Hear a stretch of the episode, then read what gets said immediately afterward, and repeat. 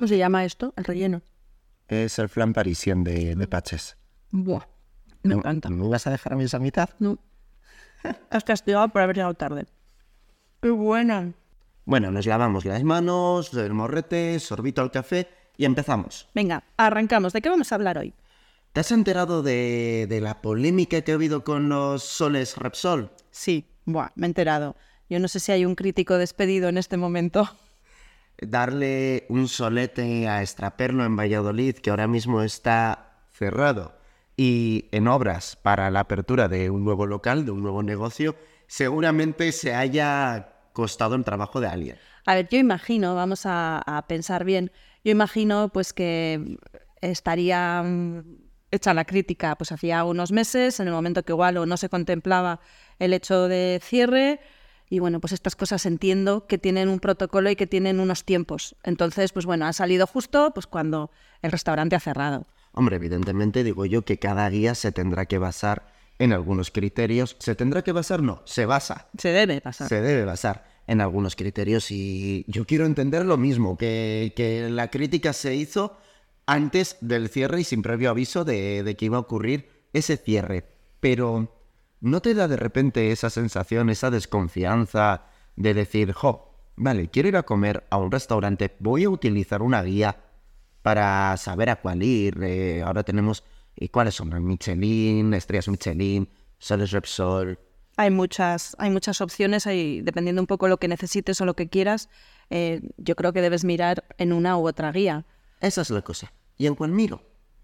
Pues, insisto, depende qué quieras. ¿Te vas de viaje? ¿Estás buscando un sitio dentro de tu recorrido, tu trayectoria, pues para comer rico, para comer diferente o lo que sea?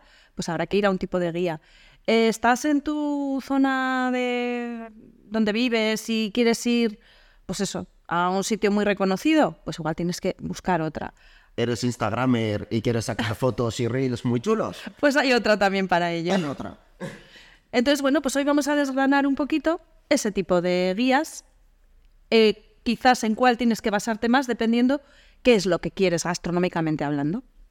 Eso es. Pues ya he explicado, eh, Eva, hoy hablamos, te voy a quitar el curro, de la guía de guías gastronómicas. Oh,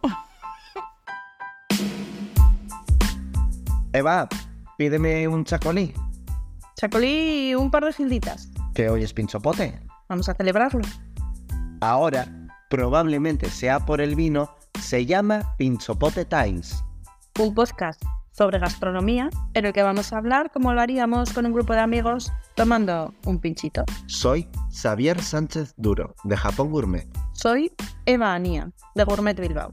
Únete a nosotros, jueves sí y jueves no, para hablar de esos temas candentes en el mundo de la cocina. De una forma distendida y amable. Sé que eres tú la que suele decir los títulos, pero lo anillo. Aquí te ha dado envidia. Aquí te despistas y, ala, enseguida te copian. Le pasó a la Michelin. Y alguno más también. Vale, eh, ¿por qué no empezamos hablando de cuáles son las guías más representativas que tenemos ahora? ¿Cómo nacen? ¿Y cuáles son sus criterios? Luego ya hablaremos de cuál escoger para qué. Venga, arrancamos. Yo creo que debemos empezar por la estrella de las estrellas, nunca mejor dicho, por la Michelin, que probablemente sea la primera guía, al menos, que conocemos como tal por aquí. Hombre, nace en el año 1900 y teniendo en cuenta que es la guía de una empresa de neumáticos y que nace precisamente para que la gente desgastara, eh, recorriera, pues eh, Francia en un principio, luego Europa, gastara caucho y comprara más neumáticos, pues yo creo que es la más antigua. De hecho, bueno, eh, según hemos leído, te regalaban la guía cuando comprabas los neumáticos del coche. O sea que te has comprado los neumáticos, venga, toma este librito. empieza a gastar, y empieza- que te tienes que renovar, ¿no? Te quiero ver la semana que viene aquí. Sí, en esta guía en concreto, en 1931 es cuando empiezan a repartir estrellas. Y las estrellas, eh, en función de una, dos o tres, las daban en función, pues una estrella, si merece la pena ir a ese sitio, si está bien. Dos estrellas, si tienes que ir a desviarte, o sea, te merece la pena desviarte, pues yo qué sé, media hora, una hora de tu camino para ir a comer a ese sitio porque es guay. Y la tercera estrella, la más importante, que tienes que ir a ese sitio, o sea, Que el viaje merece la pena. El viaje es ese, Tienes que ir es allí. ese restaurante. eso es, como pasa, por ejemplo, con el, con el gnomo. Eso es, es cierto. Ha sido. Que vas ahí porque tienes que ir ahí. No ha sido durante muchos años peregrinaje, como lo fue el Bulli de, de Fran Adrià, un punto de peregrinaje. La gente iba a la Cala de Roses eh, para ir al Bulli. Eso es.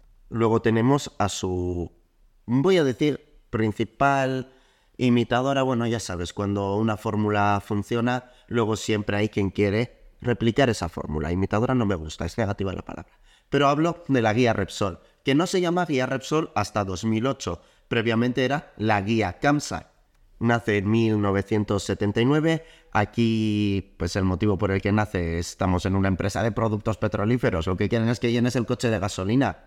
La otra es quemar caucho, esto es quemar gasoil, vamos. Aquí intereses todos, ¿eh? Madre mía. Eso es, pero su primera edición ya contaba con el reconocimiento de libro de interés turístico por la Secretaría de Estado de Turismo. Bueno, a lo largo de su, de su historia ha tenido reconocimientos. Bueno, hubo un tiempo que CAMSA dejó de publicarla, fue el Banco Exterior de España que la publicó, luego volvió CAMSA, tuvo Premio Nacional de Gastronomía, colabora con la Real Academia de Gastronomía, con el Basque Culinary Center para sus inspectores, vamos, de todo. Y luego ya finalmente eh, lo coge Repsol o se ocupa... Bueno, cambia, sí, cambia de nombre. Hay una serie de, de uniones.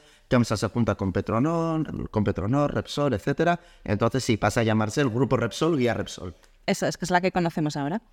Vale, y los soles, ¿en qué se basan? El primer sol, que haya una gran variedad, bueno, gran variedad de platos, una variedad de platos decente. Eh, relación calidad-precio y la calidad que sea excelente. Vamos, que por lo que pagues eh, haya un producto top. Dos soles, que la calidad, tanto en cocina y sala, sean excelentes. Aquí ya nos olvidamos del precio, hablamos de calidad.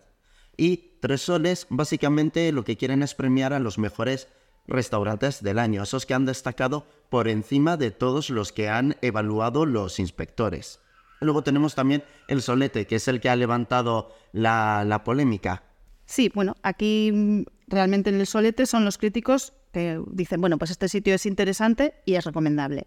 Y bueno, y ahí es donde, como hemos comentado al principio, pues ha levantado un poco de polémica, pues porque últimamente, eh, en concreto ahora hace poco acaban de darse una serie de, de soles, de soletes, perdón, y bueno, pues no sé, se han dado a algunos comercios, no comercios, Sí, que el criterio no ha quedado muy claro. Aquí en el caso concreto de, de Bilbao, pues una pastelería que ha recibido un solete en concepto de degustación. de si no degustación. equivoco. Ujú, Eso es. un cóctel bar con un solete muy merecido, en mi opinión, eh, y lo voy a decir porque me gusta mucho el sitio, la, la Mula de Moscú, que lo han metido en categoría vinoteca, que ahí se les ha ido un poquito la olla. Y luego otros tantos sitios que podríamos no estar muy de acuerdo, al menos los bilbaínos. Mira, en concreto, eh, te voy a leer porque los tengo aquí delante. Eh, en Bilbao, en concreto, pues eso, la mula de Moscú que lo han metido dentro de la categoría de vinoteca, cuando realmente pues sus especialidades son cócteles, sí que tienen también buenos vinos, pero no son su estrella, por decir así. Luego en... ¿Tienen vinos en la Mula de Moscú? Yo creo que sí. Ahora en la carta, bueno, también yo es que cuando he ido a beber cóctel. eh, luego tenemos la categoría de bares, que aquí tenemos al Globo, el M, aquí hay uno que, bueno, debe tener un error, pues debe ser Motriles, Gats, Anchoa, La Olla de la Plaza Nueva, Bodega Joserra, mira, ese estoy, me gusta, y Café Iruña. Eh, Viejas glorias. La viejas glorias y, bueno, y algunos pues que ya se han creado la fama y échate a dormir. Que cada uno un poco tenga sus propias opiniones. No han dado un solete a ningún bar, restaurante que no esté en ninguna guía de viajes eh, medio estándar, medio básica. Sí. Y luego para finalizar, pues eso, tenemos a Arrese, que está dentro de la categoría de cafeterías, que bueno, que yo sepa, Arrese no tiene punto de, cafete- de café, o sea, es exclusivamente venta, comprar y marchar. Probablemente en esta última parte estéis escuchando llorar a un niño, mm, que más que un niño parece un cochinillo en Ay. San Martín. Que de verdad, o sea, que Sí, sí, sí. criatura pobre. Se nos han puesto justo en la puerta y por más que hemos cortado un par de veces, pero bueno. Matadlo, que deje de sufrir. ¡Ah! Corramos un estúpido velo y sigamos. Bien. Ahora podemos hablar, por ejemplo, de la McCarthy. Uh, yo la quiero dejar para el final. Antes, por seguir con el orden cronológico, yo hablaría del 50 Best Restaurants. Bien, realmente aquí eh, es una guía en la que estamos hablando de un ranking. Eh, se habla de los 50 mejores restaurantes del mundo. Se fundó o creó pues, en los inicios del 2000, en el 2001 en concreto. Y aquí es un ranking de cuál es el mejor. Eso es, hasta ahora Michelin, Repsol, lo que habían hecho era evaluar grandes restaurantes, pero... Aquí los tenemos en una lista. Eso es, no te habían dicho hasta ahora, vale, pero de esas tres estrellas Michelin, ¿cuál es el mejor? Eso es. Entonces, bueno, aquí hay una serie de guías de, o sea, de expertos, perdón, pues desde chefs, periodistas, gastronómicos, críticos, escritores gastronómicos, y ellos eligen, me parece que son seis de su región y cuatro de fuera, y tienen, pues eso, hacen su listado de cómo ha sido su experiencia, lo que les haya parecido mejor. Eso sí, creo que tienen que ir dentro de los últimos 18 meses. Sí. Y bueno, y tienen que poner su orden de preferencia. Entonces, entiendo que elaboran una lista del 1 al 10. El primero, el que más le ha gustado. El último, el que Eso es, tendrán una serie de criterios, imagino, como pues, Deberían. a ver, entiendo que no es que no es como cuando tú y yo hacemos de jurado de pinchos, pero a- será parecido. Al final será, pues tienes una serie de criterios que evaluar. Ya les gustaría a nosotros tenerlos las guías. Vamos. Hombre, que sí. Y bueno, y simplemente al final pues se hace una suma. Tus resultados con mis resultados, eh, pues dará el que, el, el que gane, el que salga. Tiene que ser complicado de narices saber, siendo un ranking a nivel mundial con expertos, seis de cada, o sea, seis de una región concreta, cuatro de fuera, mezclar todo eso.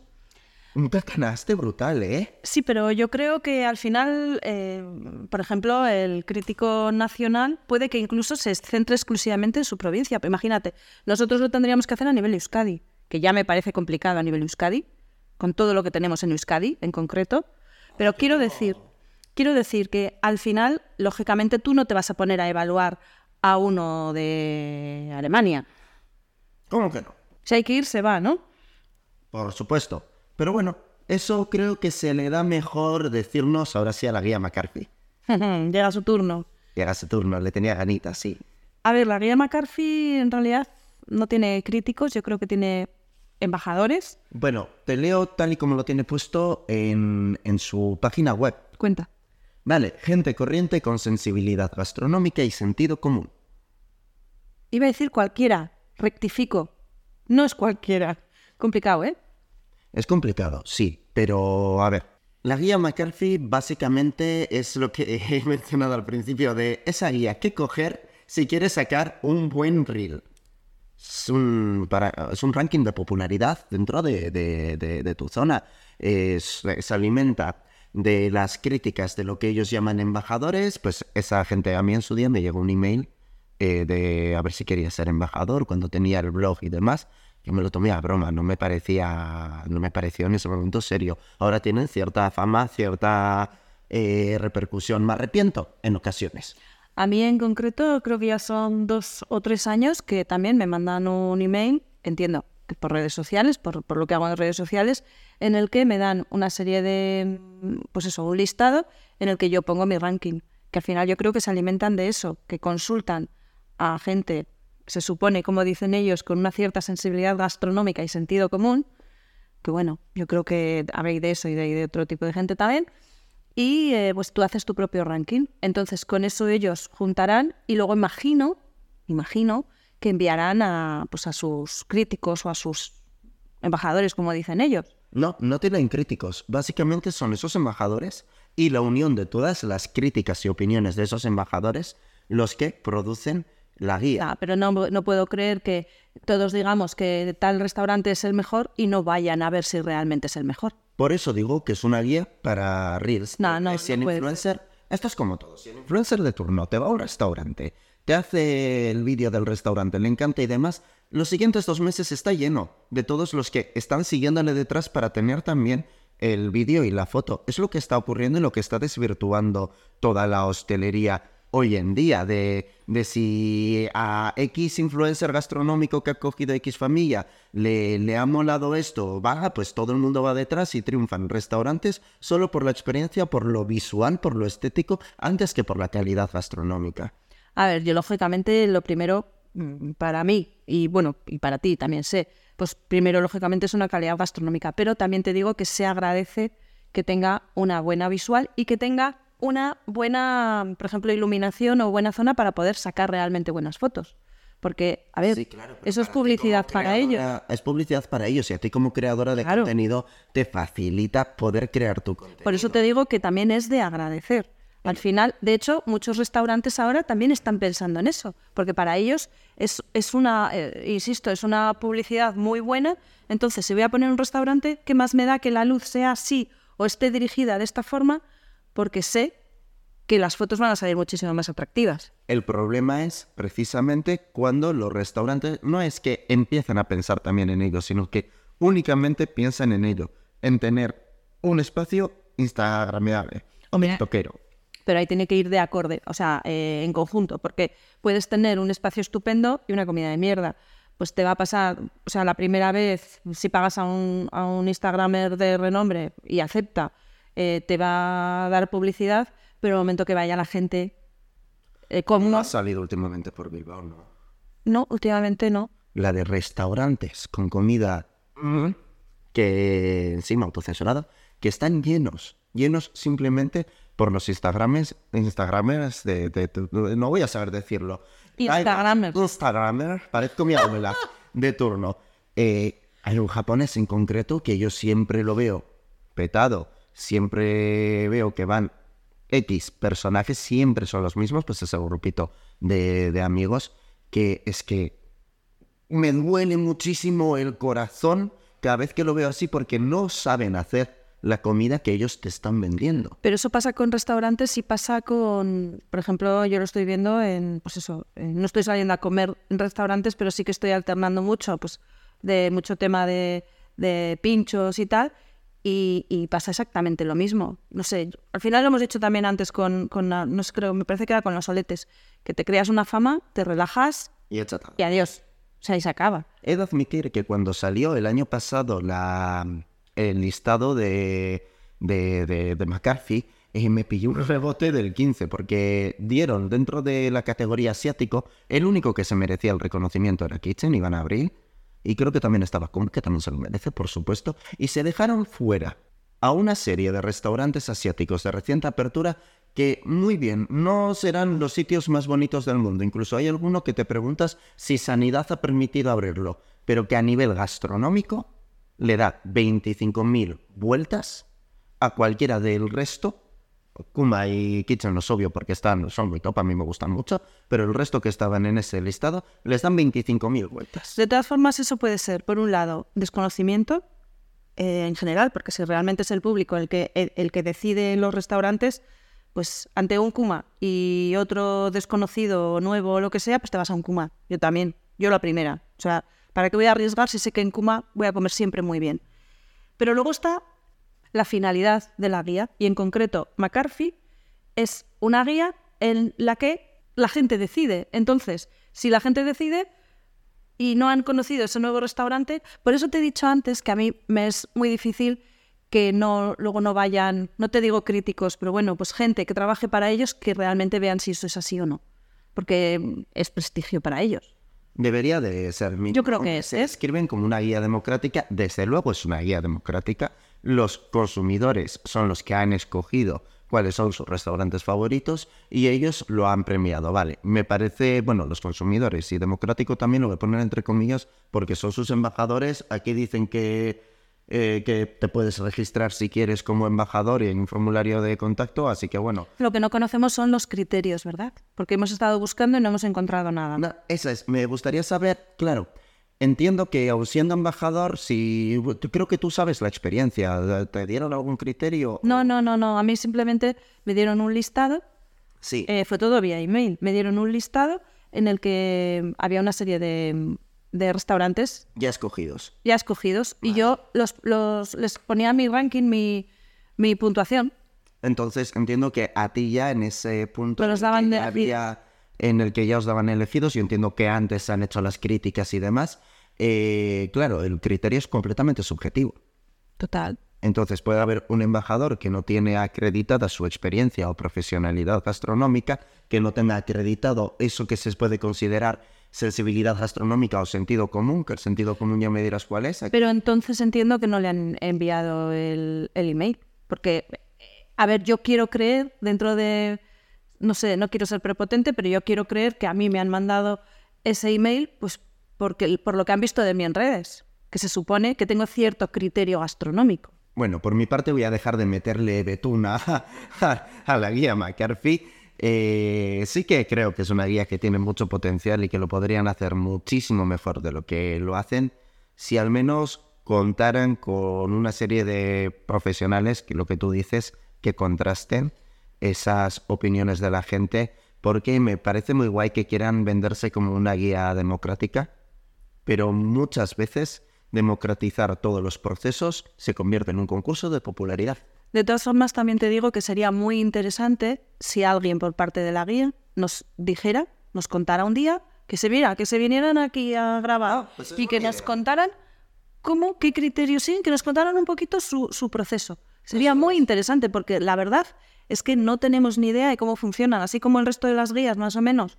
eh, hemos podido ver cómo, y pues bueno, con nuestras experiencias y cosas, hemos podido ver cómo funciona. Yo personalmente con la McCarthy estoy bastante pues perdida, porque no lo sé. Entonces, oye, si nos queréis coger el guante, estaríamos encantados de hacer un especial eh, para vosotros. Capítulo especial. Los entresijos de la guía McCarthy. Guau, guau, guau, Yo no sé qué llevaba el nuevo flan parisien de despaches, pero nos ha sentado de puta madre. Vale, es hora de decir, aunque con la última ha quedado muy claro, si ahora yo quiero salir a comer y quiero escoger un restaurante, no sé a cuál ir, y me voy a basar en alguna de las, de las guías, ¿cuál escojo? Porque yo conozco gente, por ejemplo, que se ha guiado, que al final es el kit de la cuestión, se ha guiado por la Michelin de, "Buah, tiene estrella, no sé qué, no sé cuántos, seguramente me mole. Llega y me ha decepcionado. Es en plan, claro, pero es que igual esa recomendación para alguien de fuera está guay, pero para ti en concreto no, que buscas otra cosa. Eso es, tienes que saber qué es lo que buscas para saber dónde poder dirigirte. Y con estas guías podemos un poquito, pues eso, dependiendo de tu necesidad o tu deseo, pues vemos qué guía elegir para cada momento. Bien, pues empezamos. Vamos con la guía Michelin. La guía Michelin, como hemos comentado antes, tienes un poquito eh, en función de... Yo fíjate que es que la guía Michelin la veo para mm, extranjeros o cuando tú te vas al extranjero. Bueno, tanto como extranjero, no sé, yo también la veo para viajes eh, de, joder, si me voy a Burgos, ¿qué tengo cerca de Burgos? Que, que vaya a comer bien. Si me voy a Cádiz, ¿qué tengo cerca de donde yo voy? Que me pueda desviar esas dos estrellas que, hemos mencionado, aunque muchas veces es una. O simplemente el VIP Gourmand, la, la recomendación, el solete propio de la guía Michelin. Eso es, que no hemos hablado de ello. Entonces, al final, pues eso, me voy, venga, lo has dicho tú, me voy a Burgos. Lógicamente no conocemos tanto, ¿no? ¿Qué hay en Burgos? El Nera. Ay, calla, no, que está en Zamora. ¿Ves? Para eso hace falta la guía. Genial. Hasta ejemplo práctico ponemos, y es que ya dar un máster. Vale, la guía Repsol. La guía Repsol, bueno, pues aquí un poco para saber qué es lo que puedes comer en tu ciudad o en el extrarradio o, o, bueno, para saber qué vas a acertar siempre. Sí, que también, a ver, también nos sirve un poquito como la Michelin para viajar, de ir a un sitio, desde luego si estás dentro de, de tu país o de una gastronomía que conoces bien, decir, oye, ¿dónde voy a comer? Bien, bien. Pues mm, yo me fío de la, en este caso, de la guía Repsol. Eso es. Vale, ahora ya nos vamos a los 50 mejores restaurantes del mundo. Y aquí ya es en plan que soy como súper friki, en el buen sentido de la palabra, y quiero ir a comer pues a uno de los 50 mejores restaurantes del mundo. Me voy como a tiro hecho, lo que hablábamos. Bueno, aquí la verdad es que tenemos unos cuantos. Somos, la verdad es que Privilegiados. así es.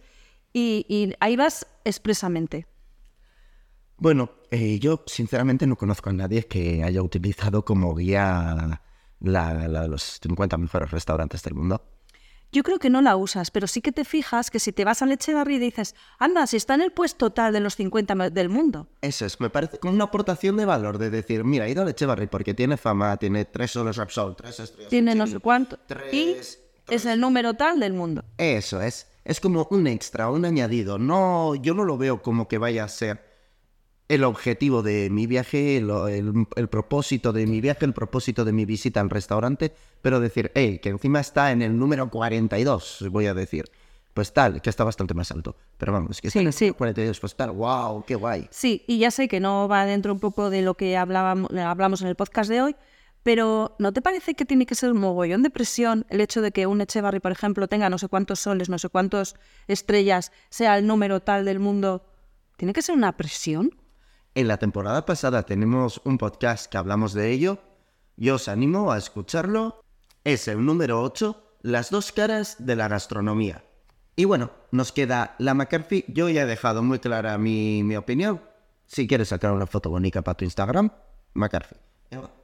Sí, bueno, al final, pues es- yo, por ejemplo, sí que me fiaría de ella para sacar una foto bonita. No, pero bueno, al final es eh, pues, eh, la guía en la que sabes dónde iría tu amigo, tu vecino o tal, porque es la guía de la gente.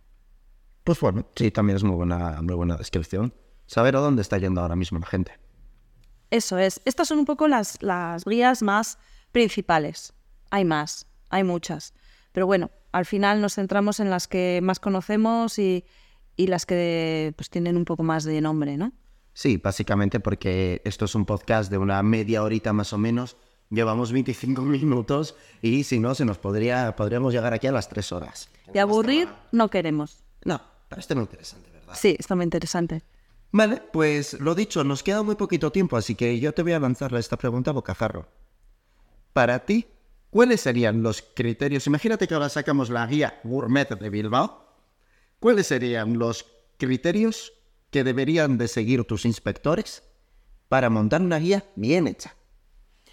A ver, así sin pensarlo mucho, yo me iría a un producto de cercanía, kilómetro cero. Para mí me parece, a día de hoy, según están las cosas, me parece imprescindible.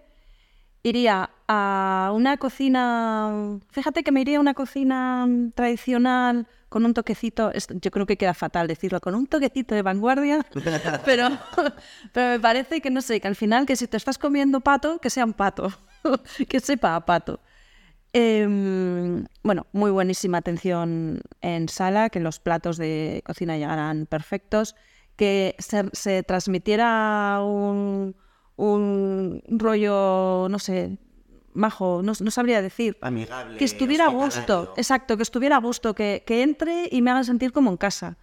No sé si es que es realidad. Y luego ya si tiene una bonita zona donde poder hacer unas bonitas fotos, para mí ya sería el sumum. Y de esos hay alguno. Vale, entonces la guía Gourmet de Bilbao de Eva Ania, De Gourmet Bilbao. esa- por no repetirme, de, de Eva Ania sería la guía del confort gastronómico.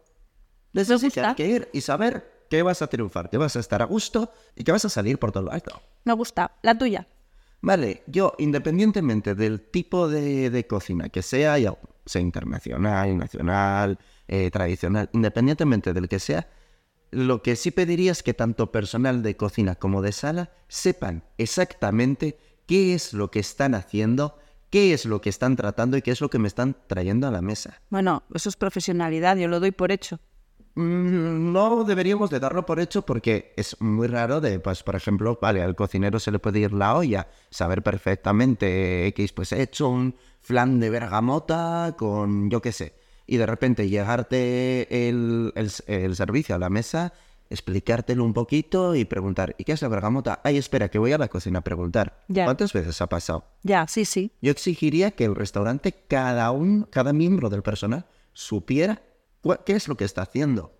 Por otro lado, lo dicho, una pro- eh, técnica intacta, eh, profesionalidad en el servicio de sala. Ya no están esos, no digo esos servicios casposos de antes, de, de que te se para la silla de la mesa y demás, pero que se les note, que tengan una atención adecuada para cada uno, que sepan identificar cada uno. ¿Qué necesita cada uno? No tanto qué necesita, pero sí al menos sus preferencias. Porque no es lo mismo el de cara de perro de la mesa de al lado que el que te está haciendo majo. Y no puedes demostrar un trato diferenciado al que te está haciendo majo que al que te está teniendo cara a cara de perro. Básicamente eso sería un trato excepcional en sala, buena técnica y conocimiento. Sobre todo conocimiento. Vale, ¿y qué tipo de título le pondrías a tu... No sé cómo voy a llamar tu, tu, tu, tu, tu guía, sinceramente. Pues la guía barriguín. Barrigón. Yo no, yo no me rompo la cabeza. Bueno, no tiene mucho... Bueno, pues después de esto tenemos que ir terminando. Sí, se nos queda el tiempo. Queremos seguir siendo ese podcast que dura media hora y es un trayecto de casa al curro o a lo que quieras. Eso es. Eh, volvemos a lanzar el guante por si la McCarthy quiere venir a nuestros, hablar a nuestro micro y estaríamos encantados de conocer esos criterios. Por otro lado, creo que estamos de celebración, ¿no? Hemos cumplido un año grabando podcast. ¡Qué Un fuerte! añito, madre mía.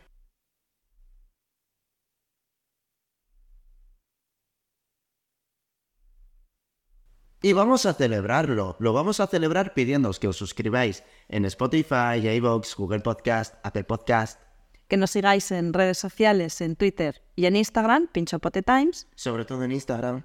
Sobre todo en Instagram, que, oye, Twitter está un pelín muertillo y con los cambios que están habiendo, pues como... Sí, no estamos del todo cómodos. Pero bueno, en Instagram, que nos contéis eh, lo que queráis al respecto sobre este episodio o sobre cualquiera de los anteriores, que nos dejéis propuestas para nuevos temas, que nos contéis lo que queráis. Que somos majos y abiertos. Y dicho esto, hasta el próximo jueves, no, el siguiente. ¡Abur!